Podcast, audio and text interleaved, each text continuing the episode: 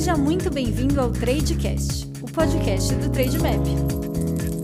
Fala galera, sejam muito bem-vindos a mais um Tradecast e dessa vez nós temos aqui uma presença internacional. Temos um brasileiro, Roberto Coutinho, da Escola da Fortuna, é, que está lá no Canadá e atua muito forte nos investimentos internacionais e nós vamos falar justamente sobre isso, né? Afinal de contas, o brasileiro é, não dá para ficar se restringindo somente ao real, é, que é uma moeda importante é, aqui na América do Sul, mas quando a gente pensa no mundo, não é uma moeda tão forte assim. Acho que é legal a gente pensar em outras possibilidades.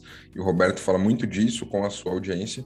E queria que, Roberto, você falasse um pouquinho de você, né, da sua experiência, o que te motivou é, a pensar em investimentos internacionais. E, de antemão, queria te agradecer aqui pela disponibilidade né, de estar aqui com a gente. É, sei que o fuso aí não te favorece tanto, mas mesmo assim está aqui para compartilhar conhecimento com a galera. Fala, Rodolfo, bom dia. Obrigado, eu que agradeço aí, né, pelo convite, estar aqui compartilhando um pouco do meu conhecimento com a galera. Falar um pouquinho de mim para o pessoal que ainda não conhece, né, o, Roberto Coutinho, que ainda não me conhece. Eu sou, criei há mais ou menos uns três anos atrás, né, que eu criei o canal Escola da Fortuna no Instagram para começar a distribuir conteúdo, né, para compartilhar um pouco do meu conhecimento. De, então, engraçado, né, que eu, eu sempre tive o sonho de ser gestor de fundos e tal, mas só que como eu sempre fiquei muito tempo né, na, na, área acadêmica, digamos assim, né, fiz a graduação, veio aqui para o Canadá fazer pós-graduação, então eu estava sempre fazendo alguma coisa para aperfeiçoar meu conhecimento, minha carreira, etc. Né. E aí acabei deixando os projetos, outros projetos pessoais, mais do lado profissional, digamos assim, fui adiando algumas coisas, né? E aí, então, eu inspirado em, em alguns é, influências de finanças, né, lá em 2000 e, finalzinho de 2018, né, foi quando eu comecei a, a eu falei, oh, cara, por que, que eu não posso fazer o mesmo, né? Por que, que eu não posso criar um canal de conhecimento aí para compartilhar um pouco da minha visão? E acredito que eu conseguiria, eu pensei na época, né? Acredito que eu conseguiria agregar uma coisa diferente, porque não se falava, por exemplo, muito é, investimento no exterior. Hoje em dia já está mais, um pouco mais difundido, já tem muito mais pessoas falando de investimento no exterior, mas é quando eu comecei a botar essa sementinha na cabeça das pessoas, ainda tinha pouquíssimas pessoas na, na internet falando sobre essa questão da importância dos investimentos no exterior. E o fato de eu ter vindo aqui para o Canadá, né, para fazer, para estudar pós-graduação, planejamento financeiro, né, na época tirei algumas certificações aqui do mercado financeiro canadense, enfim, me ajudou a ter uma visão internacional que até então eu não tinha, né? Tanto é que meus investimentos pessoais, na época que eu vim aqui para o Canadá em 2016, né, meu patrimônio era 100%, ainda 100% em reais, né? Eu ainda não tinha ativos no exterior. E aí, vindo para cá estudar, comecei a ter uma visão um pouco melhor né, sobre o mercado financeiro internacional e aí então que eu comecei a botar o pezinho aqui, entender a importância de você ter né, o patrimônio dolarizado. E aí hoje em dia, por exemplo, meu patrimônio é 75% dolarizado, 25% Brasil. Acho que com essa queda aí que teve recente né, no Brasil, acho que isso aí deve ter até já alterado, né? Acho que está mais ou menos 80% exterior e 20% Brasil, porque o exterior ainda continua indo bem, né, e as ações brasileiras não foram tão bem de junho para cá, né? Muitas vezes nós brasileiros aí ficamos presos, de certa forma, à nossa realidade aqui, né, as opções que nós temos aqui, e muitas das vezes, quando nós vamos viajar e nós vemos outras possibilidades, aí sim que, poxa, cai aquela ficha, né? Quando você vai ali numa casa de câmbio fazer sua migração de real para dólar, você vê que, nossa, é, olha o quanto que o nosso dinheiro é, vale, ou mesmo quando você está em outro país mesmo, fica nítido essa discrepância e, poxa, acho que você viu isso, viu essa discrepância e foi ajustando aí é, a sua carteira. Eu até queria que você falasse sobre isso, né?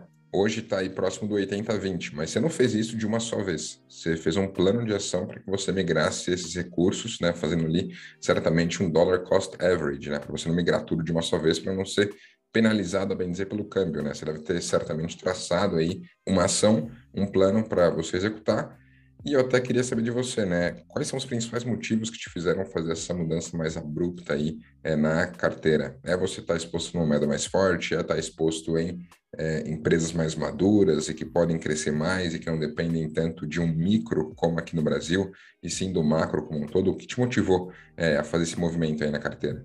Essa primeira coisa foi conseguir quebrar essa, essa crença do, do dólar caro, né? Hoje em dia, todo, hoje em dia ainda, muita gente tem dificuldade de dar o primeiro passo no investimento no exterior, justamente porque fica pensando nessa questão da conversão. Né? Ah, meu dinheiro vale muito pouco, vou converter para dólar, não vai valer nada, né? Então, as pessoas ficam naquela, naquela crença de que o dólar está muito caro e em algum momento né, vai baixar, e aí a pessoa aproveitaria essa oportunidade quando o dólar baixasse, né? Então, por exemplo, recentemente a gente foi para um dólar de 4,90, né? Até eu não lembro exatamente quando foi, mas alguns meses atrás o dólar deu uma recuada boa para 4,90. E aí hoje a gente já está nessa situação aí de 5,50 e poucos, 5,60, né? Fica batendo mais ou menos essa casa aí. Então foi uma, uma oportunidade, por exemplo, para quem é, com, gostaria de dar os primeiros passos e foi uma excelente oportunidade, mas mesmo assim né, conversando com muita gente, conversando com alguns clientes meus, inclusive, né, que eu presto serviço de gestão patrimonial, aí as pessoas, de novo, né, mais uma vez a resistência, ah, não, vai, veio para 4,90, mas tá no movimento de queda, né, vai, vai cair mais, vai cair mais. Então, assim, às vezes é difícil você tentar fazer a pessoa enxergar que é importante essa, ter essa visão de longo prazo. Então, assim, no curto prazo, qualquer coisa pode acontecer, né? O dólar pode baixar, pode subir, mas é, é justamente o que você falou, você vai construindo esse patrimônio ao longo do tempo e no longo prazo a tendência é que o dólar passe a valer cada vez mais em relação ao real. Não só o dólar, mas moedas mais fortes, né, é, de países envolvidos passam a valer mais em relação ao real, né, porque você tem a, a questão do processo inflacionário, né. Existe até uma, uma fórmula de conceitos econômicos, né, que fala que o câmbio futuro, né, ele é ele nada mais é do que a diferença inflacionária entre dois países, né? Então, se a inflação no Brasil é muito mais elevada do que nos Estados Unidos, isso vai cobrar o seu preço no futuro. A moeda brasileira vai corroendo né, de forma muito mais acelerada ali ao longo do tempo do que o dólar, né? Isso vai vai refletindo no câmbio. Mas é óbvio que no curto prazo né, tem várias coisas que influenciam ali o tempo inteiro no câmbio, né? E, de fato o câmbio pode dar uma recuada aí a qualquer momento, mas não seria a alternativa correta ficar tentando deduzir. Tem até um ditado que fala, né, que câmbio é o humilhador dos economistas, né?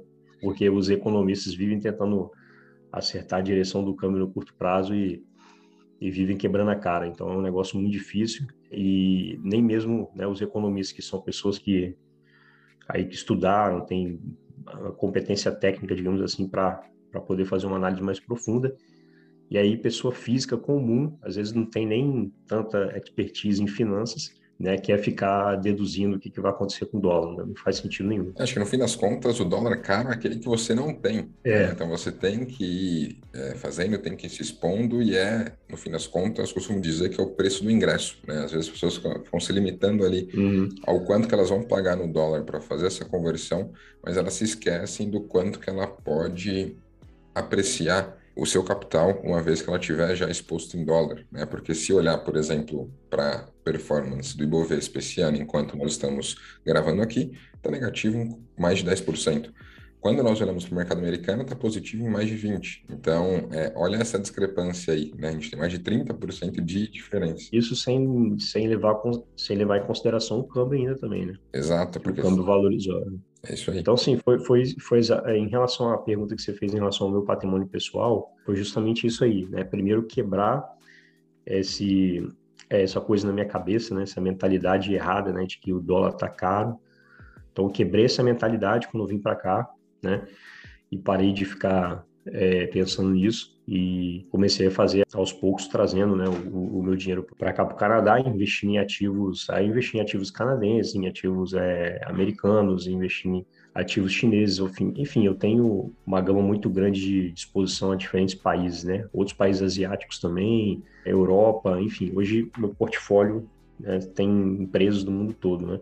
Inclusive do Brasil ainda também. Mas minha meta é daqui a um ano, dois anos no máximo, é, é minha exposição no Brasil ficar resumida apenas aí entre 10% a 15% né, do, do meu portfólio.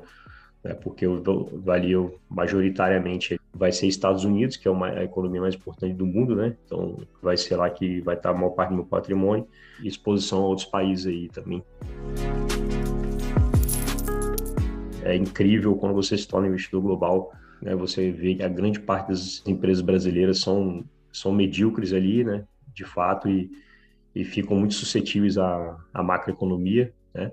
E aí você tem ali uma, uma dúzia né, de ações brasileiras que são realmente é, fora de série, mas a maior parte das ações da Bolsa Brasileira são extremamente suscetíveis né, a fatores macroeconômicos e, e ficam nessa montanha russa né, de resultados. Né? Tem hora que a receita explode, o lucro também, aí vem um cenário mais difícil, né? começa a cair receita, começa a cair margem. Né?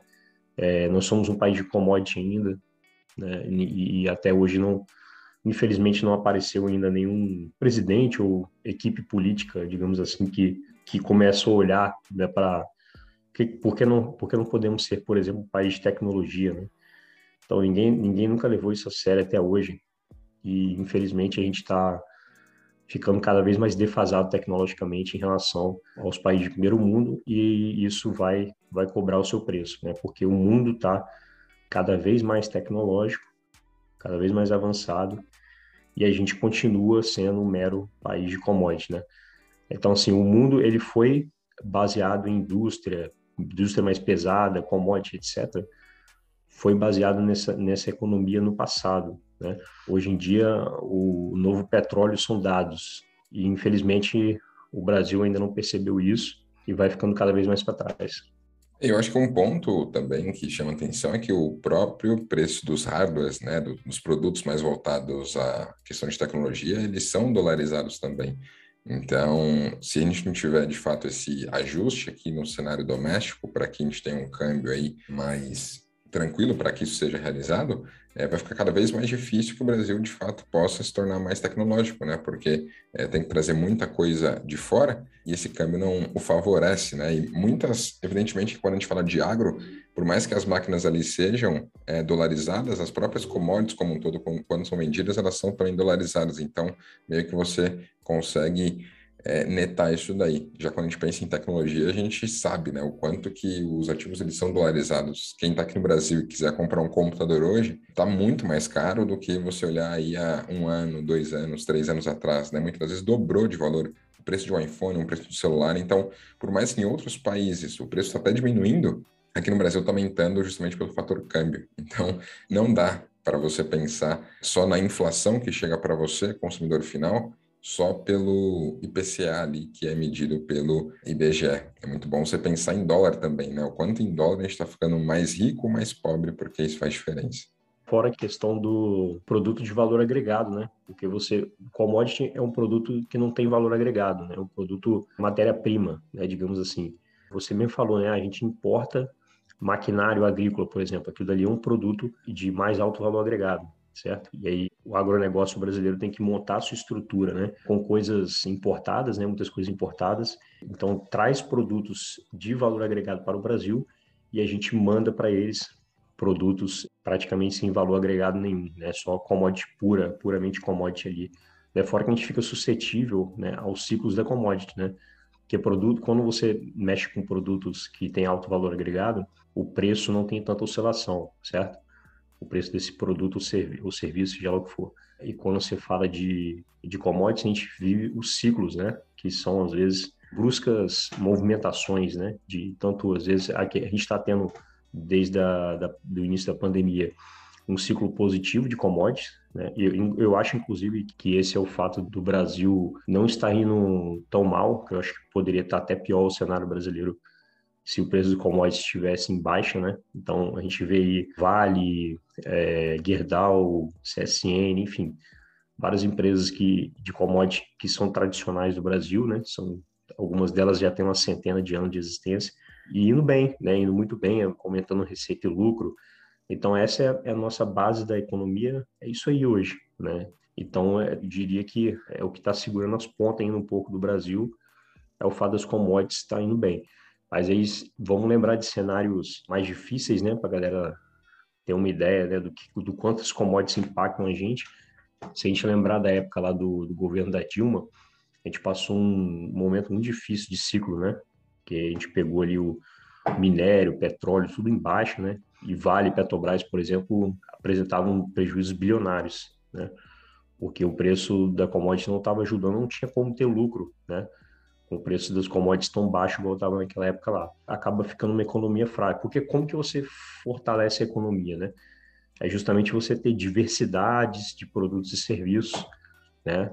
É você ter, é, que obviamente tem é, altos investimentos ali em pesquisa e desenvolvimento, tecnologia em geral, e aí, infelizmente, a gente fica né, muito dependente de uma área específica, deixando a economia muito mais frágil. E, e, e, assim, quando você fala de investimentos, pensando a nível global, né, a estratégia para o Brasil, eu uso uma estratégia diferente do que eu uso para outros países.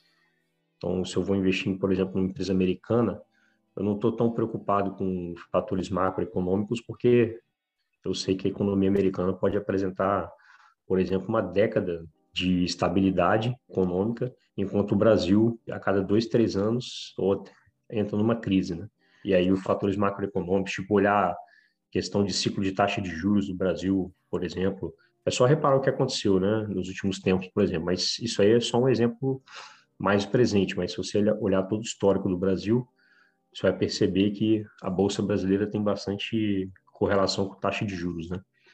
Então a gente pegou um ciclo de baixa na taxa de juros, que a gente saiu lá de 14,25 né, para 2% de Selic, e, essa queda fez com que a bolsa tivesse uma corrida muito grande ali de 2016 até ali antes da, da pandemia, né? Deu para a galera fazer bastante dinheiro nessa época aí. Já teve várias ações que subiram mil por cento, né? Depois da, daquela recuperação do fundo do poço que a gente atingiu em 2015, 2016. E aí agora a gente está vivendo justamente o caminho contrário, né? A Selic saindo de 2%, já chegamos em 7, 7 e tanto, e já com projeção para chegar a algo em torno de 11%. E aí a Bolsa brasileira né, vem, vem sofrendo as consequências disso aí, né? Então, já na Bolsa americana, a, a representatividade dessa variável taxa de juros, por exemplo, não é tão abrupta igual no Brasil, não, é, não tem tanta relevância, né? Então, a minha estratégia do Brasil sempre tem que estar de olho em questões macroeconômicas, pela complexidade né, do, do país, pelas fragilidades do país e enquanto quando eu investo, invisto em outros países mais desenvolvidos, eu não preciso ficar tão vidrado né, em análise macro assim. Boa. E me diz uma coisa, quando você investe aí no, no, exterior e tudo mais, você tem uma preferência em fazer o stock picking, ou seja, comprar diretamente os ativos que você vê, fazer sentido, ou você utiliza estratégias via ETFs, né, para você comprar uma ideia, né, usando aí os fundos de índice de mercado. Porque, por exemplo, para uma empresa de tecnologia, você pode comprar diretamente uma Microsoft, uma Amazon, um Facebook. Ou você pode, por exemplo, pegar um ETF como o QQQ, que até aqui no Brasil a gente tem aí o próprio NASD 11, que replica o índice Nasdaq 100, né? Que você vai pegar 100 maiores empresas de tecnologia, tirando aquilo que é financeiro, vai ter os retornos, né? Eu, particularmente como investidor, gosto da estratégia de ETFs porque o meu foco principal ainda está no mercado brasileiro e o mercado é, americano, é até em virtude de eu ter as minhas receitas em real, é algo que é secundário, mas que está aumentando na carteira. Mas para você, que o mercado americano é algo primário aí, é, como que você faz essa seleção? Você faz via ETFs, você faz via stock picking ou tem um cenário híbrido, né? Que você pega um pouco dos dois? Eu tenho alguns ETFs específicos na carteira, né? Tempos atrás eu estava estudando a tese do urânio, né? E aí eu quis me expor ao urânio e, e aí de forma mais simples, sem precisar ficar estudando as empresas que eram as mineradoras de urânio, eu me expus através de, de ETF. Mas, no geral, até pela minha própria profissão né, de gestor, eu preciso é, me aperfeiçoar ali todo dia. Então, o fato de você fazer um stock picking acaba forçando você a desenvolver suas habilidades, né, de análise, etc. Eu gosto de stock picking por isso. Você vai adquirindo aquela experiência ali da, do analisar e errar, analisar e acertar, né, ver onde você está errando, ver o que precisa ser aperfeiçoado na análise para errar menos, né? Então você, ao longo do tempo, tende a aumentar essa eficácia, digamos assim, do, do stock picking para pessoa física realmente faz muito sentido escolher ETF, porque assim, vamos tentar pensar um pouco historicamente falando, né, em relação à, à construção do SP500, para as pessoas conseguirem entender o quão difícil hoje é você conseguir bater o SP500, digamos assim, né? Se a gente volta duas décadas atrás, o SP500 era formado por indústrias mais tradicionais, né? Você tinha ali a General Electric, né, que era uma grande potência né, na década de 90. Você tinha ainda as empresas de petróleo figurando entre as, entre as principais e maiores empresas dos Estados Unidos. Então, você tinha uma configuração do SP500 que era muito diferente do que você tem hoje. Né? Aí depois veio aquela época da bolha.com, que aconteceu em 2000, e a partir dali foi o momento que as empresas de tecnologia começaram a mostrar para o mundo ponto de virada, né? para a economia americana deixar de ser baseada em indústria, commodity, etc., né? serviços financeiros, né? uma coisa um pouco mais deixar de ser, de ser voltado para uma coisa mais tradicional para uma coisa mais tecnológica. Aí veio a, a bolha.com, né, estourou, quebrou várias empresas de tecnologia, né, todo mundo sabe que teve um, um crash muito grande naquela época lá, e aí o pessoal ficou meio, é, digamos, um pouco mais cautelosos, né, em relação a, a empresas de tecnologia, porque naquela época tinha empresas que praticamente não tinham receita nenhuma e valiam bilhões e bilhões de dólares, né? Hoje em dia continua acontecendo isso, tá? Hoje em dia você pega, sempre vai existir empresas assim que tem um valuation é, bizarro, né? Mas naquela época a quantidade de bizarrices estava muito grande. E aí então o mundo continuou, né, evoluindo, etc. As empresas continuaram evoluindo. Acho que aquele período foi um período de muito aprendizado para o mundo da tecnologia em geral, né? para muita gente envolvida nesse, nessa área aí. E aí as coisas foram se aperfeiçoando desde o ano 2000 para cá, né? ou seja, estamos falando de 21 anos depois, a gente já tem as empresas de tecnologia figurando entre as principais. Então, olha o quanto o mundo evoluiu em apenas 21 anos, né? Houve uma evolução tremenda, né? Você pega aí empresas que são trilionárias, né? É, Apple, Microsoft, Google, todas elas ali figurando entre a. Se você pegar hoje as 10 maiores empresas dos Estados Unidos, praticamente todas são de tecnologia. Sim, acho que isso é fantástico, né? O, é. o legal de você ter essa ideia estratégia de ETF, como S&P 500, por exemplo, é que você vai ter sempre as 500 maiores ações americanas dentro do seu portfólio. E, ao longo do tempo, isso pode mudar. Tendemos a ter mais empresas de tecnologia lá para cima e as empresas, de certa forma, mais tradicionais, elas tendem a é, ir saindo, pelo menos aquelas que não conseguem se manter tão dominantes. Então, Isso. você compra um ativo só que ele não é estático. Né, ele uhum. vai se ajustando ao longo do tempo. Então, muitas vezes, para aquele investidor que não tem tempo de ficar analisando as teses, de ficar olhando ali os earnings, os releases e tudo mais, a pessoa ela pode investir numa ideia e ela sabe que essa ideia vai ser reajustada, né? Igual o Ibovespa aqui no Brasil. É, o Ibovespa é um índice que ele é reajustado a cada quadrimestre, então a cada quatro meses ele é reajustado, uhum. saem empresas, entram empresas. Então você vai tendo esse ajuste ao longo do tempo e ele é muito benéfico, né? Porque passar a média, superar a média no mercado americano, que é um mercado muito maduro, é uhum. é muito complicado. É. Agora, aqui no Brasil, que já é um mercado muito mais emergente, a cesta ali que nós pensamos do Ibovespa, ela é muito composta de commodities, é muito mais fácil você pegar empresas que conseguem render muito acima da média, né? Você pegar uma Magalu que rende acima da média, uma Redro Brasil, uma B3, é muito mais tranquilo de você achar aqui no Brasil, justamente porque de tempos em tempos a gente tem novidades, né? Uhum. 16 teve lá a questão do impeachment da Dilma, 17 Wesley Day, 18 caminhoneiros, 19 foi um ano atípico, né? Que não aconteceu nada. 20 teve o Corona Crash, 21, enfim, a gente está tendo tantas coisas aí que estão rolando, então sempre tem alguma coisinha, enquanto que no mercado americano tem, às vezes, alguns temores? É. Tem, mas é muito, muito, muito menor, né? E é um temor que ele só vai pegar quando for algo global, né? não é algo doméstico quando a gente vê aqui no Brasil. Então, acho que pensar nessa estratégia é, é bem interessante. E até recomendo aí uma leitura para o pessoal que nos ouve, que é do John Bogle, né, o investidor de bom senso. Fala muito sobre isso, né, sobre essa indústria de ETFs. Uhum. É particularmente o que eu mais gosto de estar exposto é, no mercado americano, porque é. realmente tem muita coisa, né? Como você falou, cara, quero estar exposto a urânio, tem ETF para isso, quero estar exposto a, sei lá, marihuana, por exemplo, tem ETF para isso, né? Eu quero estar exposto a empresas de tecnologia, quero estar exposto ao Brasil, quero estar exposto à China, então você tem um hub né? Você consegue estar conectado aí ao mundo todo por meio do mercado americano. Isso. Só para concluir esse raciocínio aí da questão da, das da, da transformação do SP500, né?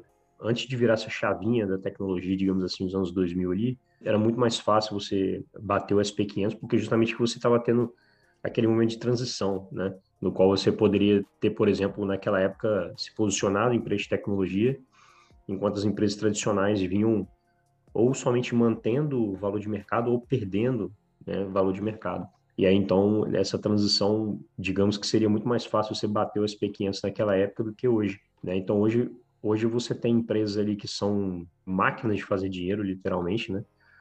Já se formaram ali monopólios, oligopólios né, de tecnologia. E é difícil, né, através de stock picking, você conseguir, por exemplo, ter um desempenho maior do que Microsoft, Google, né, é, Facebook, que são todas empresas que têm lucros multibilionários, continuam crescendo muito, né, continuam mantendo aquela consistência de crescimento de pelo menos 15% ao ano, né?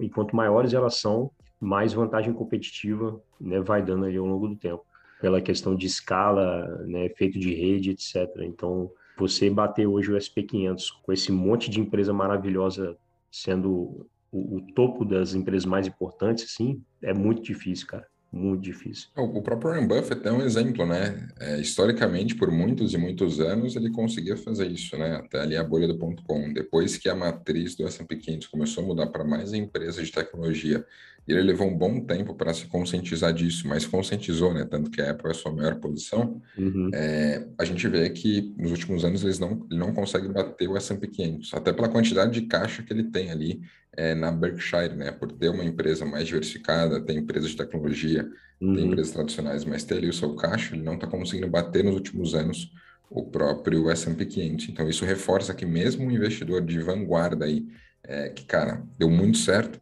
é, hoje já é um cenário que ele continua lucrativo, mas não tão lucrativo quanto a média. Então, acho que isso também é importante, né, Roberto? Porque uhum. muitas vezes, quando a gente estuda livros e tal, a gente quer modelar aquilo que deu certo para algumas pessoas no passado. Sim. Só que o futuro, hoje, o presente é diferente, o futuro tende a ser ainda mais diferente. Quando a gente pensava, por exemplo, em ler o Investidor Inteligente, que muitos investidores leram, falava muito ali de valor intrínseco, é, falava muito ali de você levar em conta é, o fluxo de caixa que uma empresa pode gerar, e hoje muitas das vezes nem está levando em conta isso, né? São outras métricas, é a quantidade de cliente, é, é o poder de escala. Então, se você ficar limitado a uma só coisa, é, fica muito uhum. complicado. Uhum. É importante que você pense de uma forma mais ampla e até nesse sentido, né? Já linkando com investimentos no exterior, eu queria saber a sua opinião aí sobre o mundo de criptomoedas, né? Uma vez que você está exposto aí no mercado americano, é algo que também te atrai? Porque, assim, até algumas empresas listadas no mercado americano, se a gente pensar na MicroStrategy, na Square, na Tesla, elas têm parte do seu caixa em dólar, né? A MicroStrategy, por exemplo, mais de 80% do seu valor está na sua posição de Bitcoin. E eu queria saber de você, né? É um mercado também que você é, vê como interessante ou não? Você prefere esperar maturar ainda mais para pensar em se expor? Eu tenho uma, uma, pequena parte do meu patrimônio em criptoativos. Eu tenho pretensão de aumentar até um pouco ainda a posição para ficar é, algo em torno ali de 5%, né? talvez um pouco mais, mas não pretendo, por exemplo, ultrapassar 10% do, do meu patrimônio em criptoativos. Né? Acho que é uma boa forma de diversificação, né? mas eu, a única coisa que eu fico um pouco preocupado é com, é, digamos que essa fase que a gente está vivendo, né, de muita gente entrando para esse mercado de cripto, né? A gente tem na bolsa brasileira hoje, por exemplo, a gente comparar, por exemplo, né, no Brasil, né, o número de pessoas que investem em cripto e investem na bolsa de valores, a gente tem um número maior, né? Não sei se já viu esse dado, provavelmente já, né? Tem mais pessoas que investem em criptoativos no Brasil do que na bolsa. E a bolsa de valores é um mercado muito mais maduro, né? Já, já existe há muitos anos e, e criptoativos é uma coisa nova. Você mesmo falou, né? Ó, prever o futuro né, das empresas vencedoras, digamos assim, é, é, muito difícil. E a mesma coisa hoje acontece em criptoativos, né? Você prever o futuro de quais projetos que vão ser os vencedores, aí vai um pouco do, do feeling do, do stock picking, né? Que a gente usa, né? Para poder selecionar empresas, né? Hoje as pessoas ficam nessa ânsia de descobrir qual vai ser, tipo, né, o próximo Bitcoin, né? Que vai valorizar não sei quantos mil por cento e aquela ânsia de ficar rico de forma rápida, né? A gente vê também, paralelamente, o desenvolvimento da questão do metaverso, né? Os NFTs aparecendo aí, já tem NFT já, né? Esses dias eu, vi, eu li a notícia do, do, do terreno virtual, né, que foi vendido por 2,4 milhões de dólares. É, então é um mundo muito novo, né? É, geralmente existe aí o risco do, do, dos early adopters, né? São os caras que abraçam, digamos assim, essa iniciativa nova e geralmente esses caras conseguem fazer uma grana boa, né? Quem um pequeno grupo aí de pessoas que realmente conseguem entender o que estão fazendo, né? São os pioneiros ali e os caras fazem muita grana, mas eu, eu tenho receio, né? Pelo fato de muitas pessoas que realmente estão ali mais de forma especulativa, que de fato não entende tão bem o fundamento dessa coisa, né? E estão ali mais para naquela ânsia de ficar rico rapidamente. E, e, muita gente dando all-in mesmo, entendeu? Em cripto e botando um percentual muito grande, muito elevado do, do patrimônio né, em criptoativos, né, justamente para tentar fazer o patrimônio dar uma porrada no curto prazo, digamos assim. É, mas eu, eu, não acredito que esse seja o caminho, né? Um caminho saudável, né? tem muita, muita, muita coisa envolvida. As pessoas ainda não têm muita certeza, né, sobre o futuro de criptoativos, ainda mais quando você fala individual. Acho que sim, o futuro dos criptoativos é uma coisa é uma coisa certa, né? Eu acho, eu acho difícil dar errado, mas isso estou falando do grupo, o grupo de criptoativos, né? Não estou falando de uma, um ativo em específico. São mais de 14 mil moedas, né? Hoje, certamente 90% dessas em cinco anos não vão existir. Por isso que a gente tem que pensar naquilo que é, é consolidado, exato. né? E aí, da mesma forma como acontece com as ações, né, Rodolfo? Daquela coisa de ficar girando o patrimônio, né? Ah, eu vou escolher essa ação aqui, que essa ação vai dar uma porrada, né? Aí daqui a pouco o cara vende, passa para outra né, o famoso giro de ativo. Né? Então, se o giro de ativo na, nas ações já acontece de forma muito abrupta, você imagina nesse mundo dos criptoativos, né? As pessoas mudam como se né, mudasse de roupa, né? Um, um dia pega um, um criptoativo, no dia pega outro, aí vende isso, compra aquilo, ou seja, assim como acontece nas ações, as pessoas estão o tempo todo tentando acertar qual vai ser o novo foguete, né? O novo foguete ali que vai que vai valorizar pra caramba. A gente sabe que esse jogo não é um jogo que machuca muito a maioria das pessoas, né? No final das contas, o que, que vai acontecer isso aí? Vão ser, vão ter pouquíssimos vencedores, né? E muitos perdedores nesse jogo de especulação, entendeu? E aí eu acho que, assim, né, repetindo, é, é um importante ativo para você diversificar sua carteira, mas tem um pouco de receio, né, pelo lado, por esse lado muito especulativo que se tornou criptoativos, né, das pessoas meterem os pés pelas mãos e se exporem demais de forma exagerada, porque nenhum ativo nesse mundo vai continuar em bull market infinito, né? Uma hora, em algum momento, é, é, ativos que são voláteis demais, as pessoas esquecem que não existe só o mercado de alta, né? Eles são voláteis tanto para cima quanto para baixo, certo? Então, quando você tem uma valorização muito expressiva em um curto espaço de tempo, no entanto, quando vem um período de desvalorização, acontece exatamente a mesma coisa, só no sentido contrário, né? Você tem uma desvalorização muito abrupta e muito rápida.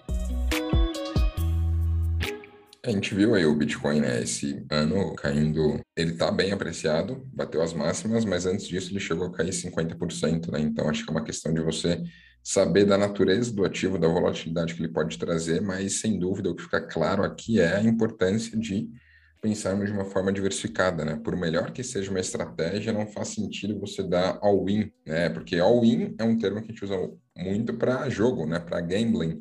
E quando a gente pensa em investimento, quando a gente pensa em longo prazo, quando a gente pensa numa construção patrimonial, jogo e investimento, acho que não pode estar bem ligado. Evidentemente, você quer apostar em alguma coisa, seja com, uma, com o menor percentual do seu capital, né? Não seja all-in uma coisa que é, talvez não faça tanto sentido para você ou que você não conheça, porque pegar um mercado de alta e que as criptomoedas se apreciam 100%, 1000% é muito bom, mas está exposto também quando esse mercado cai, e pode cair, historicamente já caiu uhum. 50%, 70%, 80% é muita coisa. É, o, bit, o Bitcoin cai 80%, né? Mas as outras caem até mais. Isso aí. Outras nem voltam, né? Nem voltam. Tipo, derrete e fica por lá mesmo, né? Então, esse mundo está muito em evolução muito rápida, né?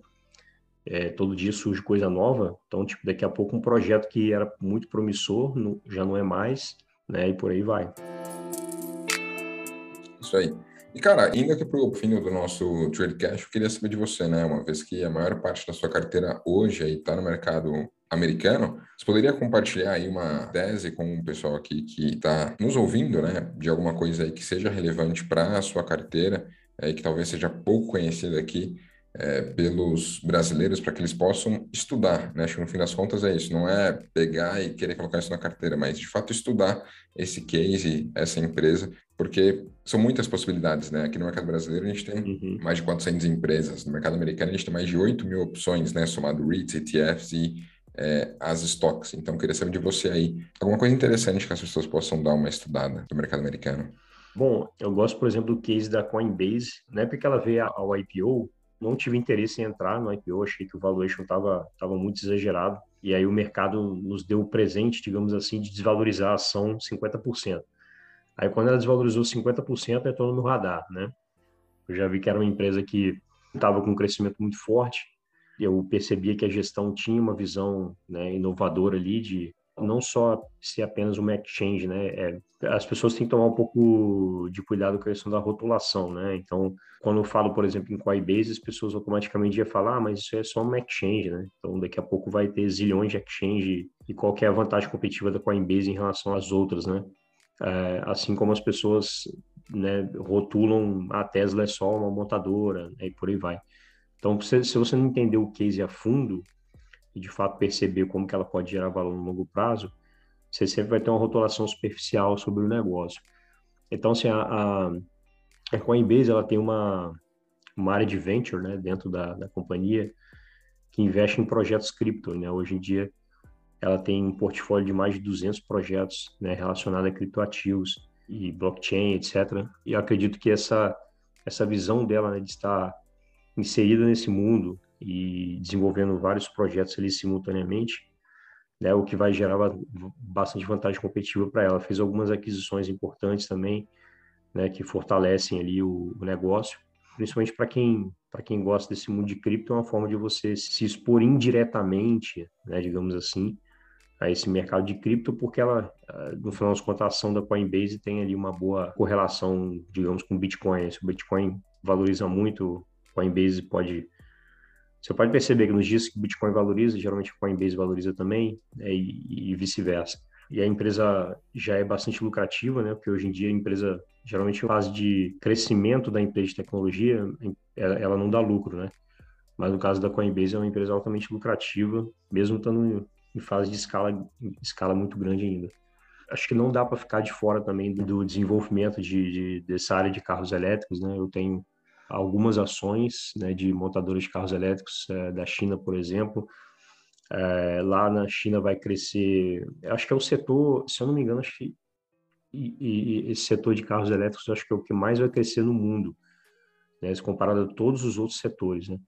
Só para você ter ideia, na China o crescimento médio anual né, até 2030 vai ser 45%, né?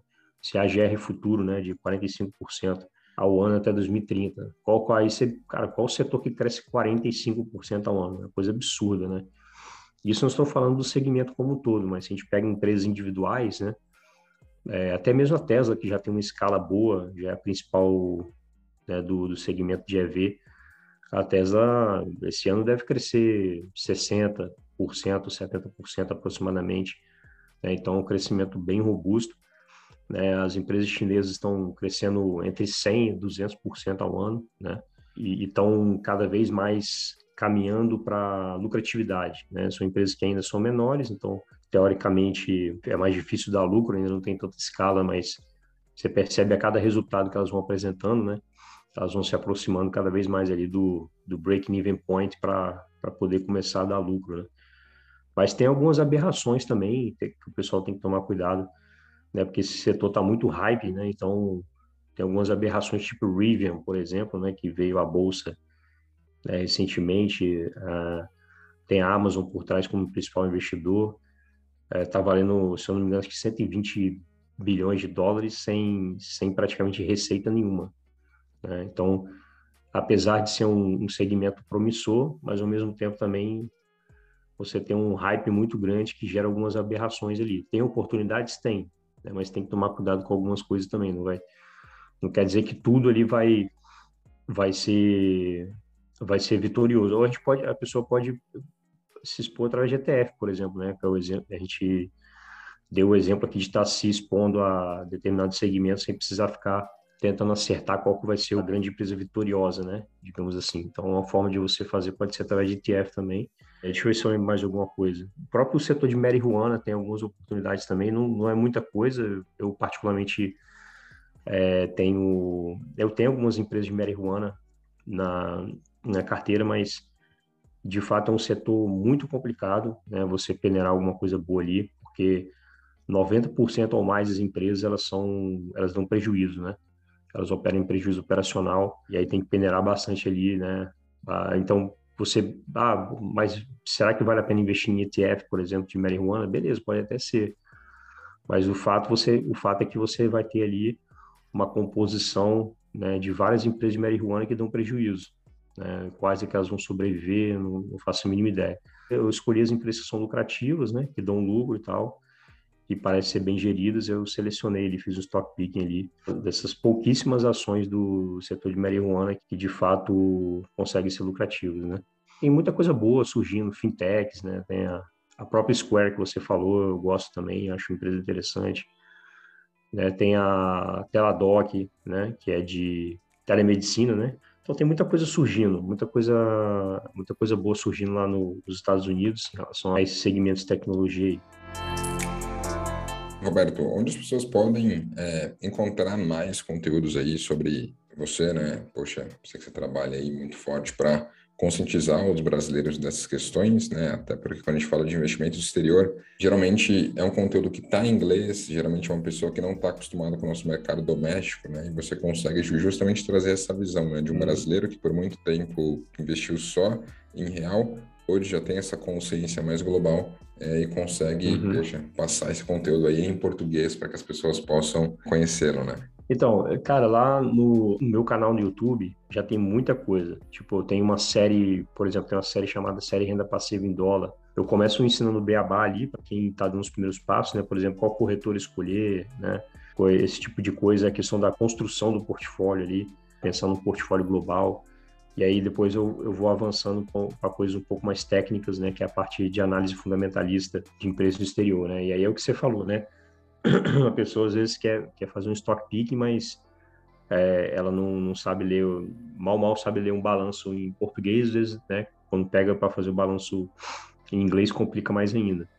Né? Então, se a pessoa quiser fazer um stock picking né, do, nos Estados Unidos, ela vai ter que fazer um esforço aí, né, para poder ficar familiarizado com os termos contábeis é, americanos. Ensino tudo isso gratuitamente, inclusive, né? Eu fiz uma série um tempo atrás chamada Caixa Preta de Wall Street, no qual eu, eu falava sobre uh, segmentos que, na minha opinião, né, serão terão bastante oportunidade para a próxima década, segmentos que que tem grande potencial de crescimento ali. Né? Eu falo do, do segmento, falo das empresas que representam aquele segmento, etc. É, então, estou sempre entregando ali alguma coisa é, gratuitamente para a galera ao longo do tempo e se familiarizando, se sentindo, se sentindo mais internacional, digamos assim, né? Sentindo que quero mostrar para eles que não é, não é um bicho de sete cabeças você investir no exterior, principalmente né, quando você usa um mecanismo tão simples quanto o ETF, né? Então, hoje em dia não tem não tem mais desculpa, digamos assim, para para não começar a investir no exterior, não tem, não tem mais. Né? Você tem corretoras que são em português, que tem atendimento em português, né, que você faz a conversão do câmbio ali na própria plataforma, né, então é tudo muito simples, né, não dá mais para dizer que, tipo assim, ah, eu não entendo inglês, ah, não adianta, tipo, todas as barreiras que você tenta colocar na sua cabeça, a gente vai ter uma resposta para isso e quebrar essa objeção. Show de bola. Roberto, valeu demais pelo papo. Você curtiu esse Tradecast, aproveita para compartilhar com os seus amigos aí todo esse conteúdo sobre o mercado internacional e conto com vocês na próxima semana. Show de bola. Valeu, galera. Obrigado aí. Valeu. Agradecemos por ouvir mais um Tradecast. E não se esqueça de acompanhar o Trademap nas redes sociais. Até a próxima!